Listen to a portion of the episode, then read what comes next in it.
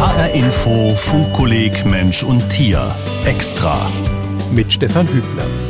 Seit Anfang 2020 haben wir uns nun in der HR Info Redaktion Bildung und Wissenschaft mit dem Mensch-Tier-Verhältnis beschäftigt. Mit der Stellung des Menschen im Tierreich, damit wie unser Handeln Tiere bedroht, mit den vielen Bedeutungen, die Tiere für uns haben und damit, welches Mensch-Tier-Verhältnis künftig erstrebenswert wäre. Und immer wieder landeten wir dabei vor unserer Haustür in Hessen. Verbindungen zu Hessen gab und gibt es zum Beispiel bei vielen Persönlichkeiten, die ihre Fußspuren in der Zoologie hinterlassen haben. Beispiel 1 Hermann von Meyer, ein Frankfurter, Jahrgang 1801. Nie gehört? Höchstwahrscheinlich, wobei aber fast alle ein Urzeittier kennen, das von Meyer 1861 als erster beschrieb, den Archaeopteryx, den stammesgeschichtlich ältesten bekannten Vogel. Beispiel 2 Hans Graf von Berlepsch, geboren 1850 auf Gut Fahrenbach zwischen Großalmerode und Witzenhausen. Der Nordhesse war einer der Spezialisten für Vögel Südamerikas. Rund 300 neue Vogelformen beschrieb er erstmals für die Wissenschaft. Zahlreiche wurden ihm zu Ehren benannt, Kolibris, Spechte oder Paradiesvögel. Zuerst in Münden, später auf dem Familienschloss bei Witzenhausen, trug von Berlepsch eine Sammlung von fast 60.000 Vogelbälgen zusammen, heute ein Schatz im Forschungsinstitut und Naturmuseum Senckenberg in Frankfurt am Main. Beispiel 3 Friedrich Wilhelm Merkel. Gebürtig aus Breslau stammend kam er 1938 an die Frankfurter Universität.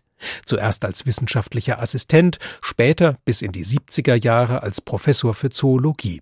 Ihm und seinem Team gelangen wegweisende Untersuchungen, die den Magnetsinn bei Tieren nachwiesen, unter anderem bei Zugvögeln. Kein Zoologe, dafür durch und durch ein Liebhaber von Elefanten, Hirschen und anderen Tieren, das war Georg von Opel. Geboren 1912 in Frankfurt, wurde er vor allem als Automobilunternehmer, Sportler und Sportfunktionär bekannt und als Gründer des Georg von Opel Freigeheges für Tierforschung in Kronberg im Taunus, besser bekannt als der Opel Zoo. Der Opel Zoo wird 2021 65 Jahre alt. Vom Rentenalter ist der Tierpark Jahrgang 1956 aber weit entfernt. Das versicherte mir sein Direktor Dr. Thomas Kaufels, als wir uns zum Gespräch trafen. Und zum Einstieg beschrieb mir Thomas Kaufels, von Haus aus selbst Freund der großen Tiere, erst einmal das Besondere des Opel Zoos. Zunächst erwartet sie erstmal ein landschaftlich schön gestalteter zoologischer Garten, der sich sehr schön in die Landschaft des Vordertaunus einpasst und der mit seinem Motto Tiere in sozialen Gruppen, in naturnah gestalteten Gehegen und möglichst ohne sichtbare Barriere zwischen Besuchern und Tieren zu zeigen, eigentlich ein Ort ist, wo man sich einfach wohlfühlen kann. Und ich sagte schon, Sie sind äh, jemand mit einem Herz für große Tiere. Das ist ja auch eine Besonderheit des Opel Zoos, dass man da die großen Kaliber des Tierreichs bewundern kann. Ja, wir haben natürlich die größten Säugetiere, das sind die Giraffen. Und wir haben natürlich auch die einzigen Elefanten in Hessen. Und das ist natürlich auch ein Alleinstellungsmerkmal. Und was kaum einer weiß, ist, dass im Opel Zoo in Kronberg der zweite und vierte jemals außerhalb Afrikas geborene afrikanische Elefant geboren wurde in den 60er Jahren. Was damals noch eine große Sensation war. Mittlerweile ist das ja relativ häufig äh, festzustellen, dass Elefanten nachzüchten in Zoos, aber damals war das ja quasi das Ei des Kolumbus, was da. Ja, das ist aber nicht äh, ungewöhnlich, wenn man sich mal auf die Geschichte der Tierhaltung der Elefanten besinnt. Und ich sage, selbst in den katholischsten Tierhaltungen des Niederrheins, wo ich ja herkomme, hat sich bewährt, zur Zucht dann doch mal Männchen und Weibchen zusammenzulassen. Aber wenn man keine Bullen hält, können die Kühe auch nicht tragend werden. Also diese Elefantengeburten haben sich tatsächlich vermehrt, seitdem man auch weiß, wie man diese Bullen hält. Und ich meine, afrikanische Elefantenbulle hat halt das Potenzial, sieben Tonnen schwer und vier Meter hoch zu werden. Das sind schon Kaliber von Tieren, wo man dann sagen muss, das kann man dann nicht mehr mal ebenso nebenher machen. Jetzt denken ja viele Menschen, der Opel Zoo und der Frankfurter Zoo, die würden zusammengehören. Da ist aber nichts dran. Ne? Also erstmal achten wir uns sehr und kennen uns auch sehr gut. Also auch die Ausbildung der Tierpfleger, die wird gemeinsam gestaltet und da ist schon eine Zusammenarbeit da. aber der Frankfurter Zoo ist ein Amt der Stadt und damit kommunal getragen und wir sind ein privater Zoo, der von der Stiftung getragen wird. Leider hat die Stiftung kein Geld, aber was man an der Stelle mal sagen muss, heißt zwar Opel Zoo, aber unser eigentlicher Name ist Georg von Opel Freigehege für Tierforschung. Und da wurde schon in den frühen 60er Jahren Opel Zoo draus gemacht, was immer noch eine, eine Nähe zur Opel AG in Rüsselsheim suggeriert, die noch nie da gewesen ist. Aber trotzdem liest man ja allenthalben, dass der Motor der Zoogründung Georg von Opel gewesen ist. Also der Enkel von Adam Opel, dem Gründer der besagten Automobilwerke in Rüsselsheim. 1956 war das Ganze, so dass der Zoo dieses Jahr 65 Jahre alt wird. Aber wie kam das denn, dass also trotzdem ein Opel Sprössling diesen Zoo ja zum Leben brachte? Dazu muss man ja wissen, dass der Zoo etwa 30 Jahre nachdem entstanden ist, nachdem die Familie von Opel die Fabrik an General Motors verkauft hat. Und der Doktor von Opel hatte damals einen Opel-Handelsbetrieb, war Opel-Händler, aber er hatte mit dem Werk an sich nichts mehr zu tun. Und er hat halt in seinem Garten im Rentenbachtal in Kronberg im Taunus hatte er seine Grundstücke, die auch heute noch, wo der Opel so drauf ist, auch noch der Familie von Opel gehören. Und dort hat er einfach aus Liebe zum Tier Tiere gehalten. Und so ist das dann entstanden. So kamen bereits 1955 die ersten Elefanten. Und das ist vielleicht ganz nett zu wissen. Es gab VK, es gab Opeline und es gab Conti. Es gab also zwei Bullen und eine Kuh, die kamen. Das waren die Elefanten gewesen. Das waren die Elefanten. Und ich meine, dass die eine Opeline heißt, das kann man sich ja erschließen, Conti. Deswegen, weil damals der Doktor von Opel, also der Zoogründer, Vorsitzender des Aufsichtsrats von der Continental AG war. Und VK ist lautmalerisch für die Abkürzung V und K. Das war die erste freie Tankstellenkette in der Rhein-Main-Region und hieß Volkskraftstoff, aber VK dann abgekürzt und die gehörte auch den Dr. von Opel und deswegen hießen die drei Elefanten so. Jetzt hat der Opel so ja gerade seitdem Sie die Leitung übernommen haben, einige ja ganz bemerkenswerte Entwicklungsfortschritte gemacht. Es gibt ein tolles neues Elefantenhaus, es gibt mittlerweile sogar eine Pinguinanlage, es gibt eine große Afrikasavanne. Wie sah denn der Opel Zoo zu Zeiten von Georg von Opel aus? Ja, ich finde es immer sehr kurz gegriffen, wenn man mit dem heutigen Wissen auf die Zeiten zurückblickt, wo sowas entstanden ist. Die Ansprüche der Tiere an die Tierhaltung, die hat sich nicht geändert, sondern die Ansprüche des Publikums, wie sie die Tiere sehen wollen, das hat sich geändert und so können Sie es vielleicht sehen, ja. Aber auch Georg von Opel, der musste ja irgendwo mit anfangen und möglicherweise hatte diese Keimzelle ja auch mit Lieblingstieren oder besonderen Interessen von Georg von Opel zu tun. Gibt es da, wenn Sie in die Zoo-Vergangenheit zurückblicken, bestimmte Tiergruppen vielleicht, die schon Opel toll fand und die Ihnen heute immer noch wichtig sind? Außer den Elefanten? Ja, letztendlich sind die ganzen Zoos, ob das nun Opel Zoo ist, auch der Berliner Zoo und so, diese Zoodirektoren, die waren auch alle Jäger und die haben sich für Biologie interessiert. Das muss man schon sagen. Und äh, eine Vorliebe war auch für Hirsche da. In den 30er Jahren hatte der Doktor von Opel schon einen Rotwildgatter in Falkenstein, bevor es den Opel Zoo überhaupt gab. Und es kam kurz nach der Gründung des Opel Zoos dazu, dass gerade in Jägerkreisen frische Abwurfstangen von mesopotamischen Dammhirschen auftauchten. Das war eine Unterart des Dammhirsches, die als ausgestorben galt zu der Zeit. Aber wenn es frische Abwurfstangen von Hirschen gibt, dann müssen ja noch welche leben. Und dann hat der Dr. von Opel drei Expeditionen ins damalige Persien finanziert und hat tatsächlich zwei Tiere, ein bisschen später noch ein drittes nach Kronberg geholt und letztendlich stammen alle mesopotamischen Dammhirsche, die jetzt in der westlichen Hemisphäre vorkommen, alle von diesen Tieren ab.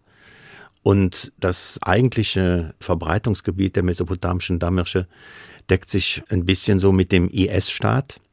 Und das ist natürlich eine politische Situation in den Ländern, wo man dann sagen kann, die Menschen, die dort überleben müssen, die haben viele Sachen im Kopf, aber wahrscheinlich nicht als erstes den Naturschutz.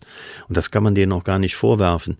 Und da kommt genau die Funktion der zoologischen Gärten zum Tragen, dass sie es eventuell schaffen, Tierarten zu erhalten. Und wenn sich dann die Situation dahingehend verbessert, dass man die Tiere auch wieder auswildern kann. So, so haben wir zwar als Opel in Kronberg drei Tiere aus dem damaligen Persien erhalten, aber bereits Mitte der 70er Jahre sind auch sieben Tiere schon wieder zurückgegangen. Aber leider seitdem nicht mehr, sondern wir haben noch Kontakt zu einer anderen großen Haltung, die ist in Israel. Dort haben wir auch schon mehrere Hirsche hinabgegeben, sodass die genetische Vielfalt so bestmöglich erhalten werden kann. Und der mesopotamische Dammhirsch, der ist eigentlich mit dem afrikanischen Elefanten das Aushängeschild vom Opel Zoo nach wie vor. Ja, das sind, sagen wir mal, tiergärtnerisch sehr wichtige Tierarten, auch von der Arterhaltung her. Und die Elefanten sind natürlich das Hauptaugenmerk. A ist unser Logotier, auch der mesopotamische Dammhirsch. Wir haben ein Logo mit, zusammen mit Giraffen noch, der, diese drei Tierarten. Also die kann man aus dem Opel Zoo nicht wegdenken. Sagt Thomas Kaufels, Direktor des Opel Zoos in Kronberg im Taunus. Nicht wegzudenken ist aus dem Opel Zoo auch, dass an den dort gehaltenen Tierarten geforscht wird, so wie es ja bereits der alte Name des Kronberger Tiergartens besagte, Georg von Opel Freigehege für Tierforschung. Dass das Kronberger Forschungsniveau professionellsten Maßstäben genügt, dafür sorgt heute das Team der Opel Zoo Stiftungsprofessur Zootierbiologie. Sein Hauptquartier hat es knapp 20 Kilometer von Kronberg entfernt im Biozentrum der Frankfurter Goethe-Universität. Oberster Zootierforscher ist dort Professor Paul Dierkes. Der Arbeitskreis Zootierbiologie, das ist ein beliebter Bereich. Also wir haben in der Arbeitsgruppe sechs Doktoranden und Doktorandinnen, eine Postdoc-Stelle, die Professur selber und eine ganze Reihe von Studierenden, die in Form von Abschlussarbeiten tätig sind. Gerade das Beobachten von Tierverhalten hat in Zoos eine lange Tradition. Trotzdem ist die Zootierbiologie an deutschen Unis heute eher selten zu finden. Dass es die Abteilung in Frankfurt gibt, ist dem Engagement des Opel Zoos im Jahr 2014 zu verdanken. Er ermöglichte es der Hochschule, die Arbeitsgruppe einzurichten. Seitdem wird kooperiert. Wir arbeiten im Bereich der Bildung zusammen, also eng mit der Zoopädagogik.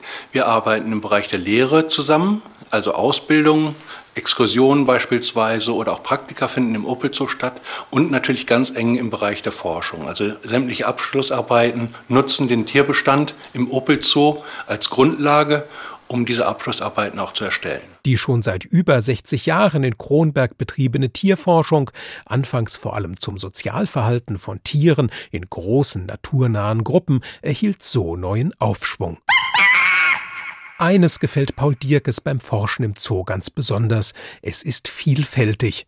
Die Tag-Nacht-Rhythmen der Tiere lassen sich ebenso untersuchen wie Fragen der Umweltbildung oder der Veterinärmedizin und in Bezug setzen zu Erkenntnissen aus anderen Zoos oder dem Freiland. Annalena Burger, wissenschaftliche Mitarbeiterin von Paul Dierkes, nennt Beispiele für Forschungsfragen, die sich besonders gut im Zoo beantworten lassen. Wir arbeiten sehr viel Beobachten, Verhaltensbeobachtung, sind da aber auch gerade im Bereich der sehr spannenden Mikrobiomanalyse, frei nach dem Motto, du bist, was du isst, ähm, ist auch bei den Tieren das Mikrobiom eine total spannende Geschichte, nämlich was so Magen-Darm an Bakterien rumkreucht und fleucht und wie das das Leben der Tiere beeinflusst. Das ist ein ganz spannender Untersuchungspunkt, den wir uns gerade im Detail angucken. Gerade die Mikrobiomanalyse Analyse ist eine Spezialität der Arbeitsgruppe. Besonders die Untersuchung der Hefen, Bakterien und Archäen, auch Urbakterien genannt, die im Magen-Darm-Trakt der Tiere leben. Denn welche Mikroorganismen da in welchen Mengen zusammen sind, das beeinflusst direkt oder indirekt den Gesundheitszustand, das Immunsystem und das Sozialverhalten von Tieren. Tatsächlich ist das Langzeitziel eine Kombination aus Verhaltensbeobachtungen, Mikrobiomanalysen, um schnell rauszubekommen, geht es dem Tier gerade gut oder ist vielleicht irgendwas, was sich im Verhalten schon anzeigt, was wir zeigen konnten, was auch über die Mikrobiomanalyse das Tier auf eine Krankheit hindeutet oder vielleicht gerade irgendwie eine Mangelernährung oder sowas in der Richtung. Und dass man das aber frühzeitig schon erkennen kann, indem man nämlich Verhalten mit Mikrobiomanalysen korreliert und dann frühzeitig untersuchen kann. Zudem gewinnen Annalena Burger, Paul Dierkes und das Zootierbiologenteam aus Kotproben Informationen über den aktuellen Hormonhaushalt von Tieren. Informationen etwa über Empfängnisbereitschaft oder darüber, ob das Tier im Zoogehege gestresst ist oder nicht. Das haben wir bei den Giraffen schon gemacht. Interessanterweise haben wir das bei Elefanten. Eine Kollegin hat das auch gemacht und die hat sich den Speichel von Elefanten angeschaut und hat geguckt, wie da die Stresshormone sind und inwiefern Tiere Persönlichkeiten haben und inwiefern sie auf neue Objekte reagieren zum Beispiel. Auch da wieder die, immer die Korrelation eigentlich zwischen physiologischen Werten, die man aus Speichel, Urin, Kot, diese Stresshormone eben ziehen kann, in Korrelation mit dem beobachteten Verhalten, weil das im Endeffekt das ist, womit die Zoos arbeiten. Also das Langzeitziel ist tatsächlich einfach nachzuweisen, dass man es eben übers Verhalten, zumindest Indikatoren dafür schon mal erkennen kann. Zu wissen, zu welchem Verhalten Stress bei einem Zootier führen kann, das zu wissen, ist für das Kronberger Zooteam sehr wichtig, denn dann kann es etwas gegen den Stress tun, die Qualität der Tierhaltung steigern und das immer vor dem Hintergrund des speziellen Kronberger Zoo-Umfeldes. Ein Luxus in der Zoowelt. Denn obwohl sich jeder wissenschaftlich geführte Zoo auch als Forschungsort versteht, ist eine so enge Verzahnung von Zoo und Universität, solch eine maßgeschneiderte Forschung für einen Zoo etwas ganz Besonderes. Dass man im Zoo neues Wissen über bekannte Tiere herausbekommen kann, das untermauert die Bedeutung der Zootierhaltung.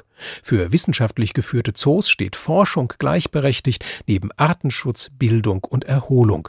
Diesen Grundpfeilern der modernen Zooarbeit hat sich auch Thomas Kaufels verschrieben, seit 1998 als Chef des Opel Zoos und außerdem seit 2016 als Präsident der Europäischen Gesellschaft der Zoos und Aquarien EASA.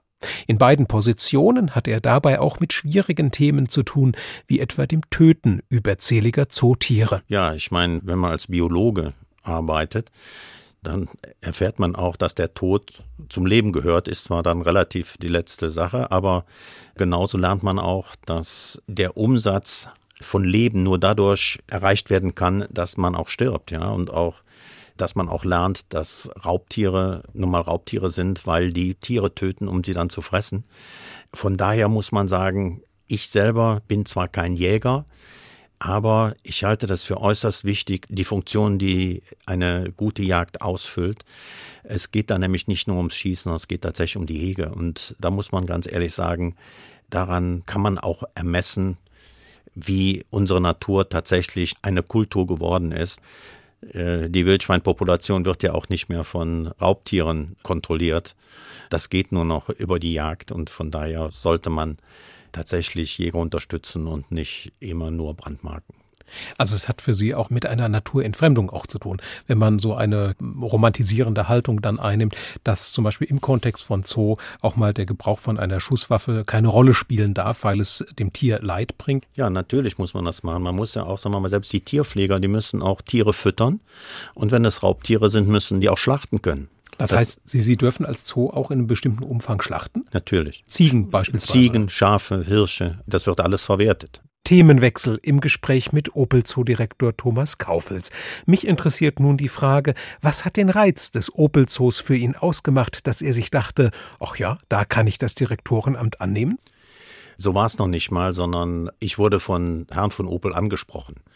Sein Onkel ist Zoodirektor in Salzburg gewesen damals und sie suchten hier in Kronberg einen, der das kann und er hat den Rat von seinem Onkel bekommen, er sollte sich mal mit mir unterhalten. Und dann ging das relativ schnell über die Bühne. Und dann sind Sie nach Kronberg gekommen und haben begonnen, aktiv zu werden. Was hat sich ja seitdem im Opel Zoo getan? Welche Pläne konnten Sie bisher umsetzen? Die Gründungsgeschichte des Opel Zoos ist natürlich so, dass der Dr. von Opel damals ab Mitte der 50er Jahre Tierarten angeschafft hat und hat die auch untergebracht. Er hat ja alles bezahlt. Er hat ja unter dem Motto freier Zugang zu freien Tieren das geschaffen. Er hat die Tiere angeschafft, er hat die Unterbringungen äh, erstellen lassen, er hat das Personal bezahlt. Es war ja kein Eintritt zu Anfang, als der Opel Zoo entstanden ist. Aber dann starb auch der Zoogründer. Und der heutige Vorstandsvorsitzende der Stiftung, sein jüngster Sohn, war zu dem Zeitpunkt drei Jahre alt. Und der Gregor von Opel hat halt in den 80er Jahren dann irgendwann mal den Zoo so als Morgengabe bekommen, aber in der Zwischenzeit hat ein Verein versucht, den Zoo zu erhalten. Aber Sie können, ohne Eintrittsgelder zu nehmen, wenn das Ihr einziger, und das ist ja bei uns heute auch so, dass also die Eintrittsgelder 85 Prozent unserer Einnahmen ausmachen, aber ohne Eintrittsgelder, dann können sie schon schwer das Personal bezahlen, aber dann noch keine notwendigen Investitionen umsetzen. Und wenn man mal bedenkt, das alte Elefantenhaus in Kronberg ist 1958 entstanden und wurde 2013 ersetzt. Ja, das sind 55 Jahre, wo man sagt, in der Zeit geht viel Wasser den Main runter und auch viel wissenschaftliches Neuland wird beackert, wie man Elefanten hält.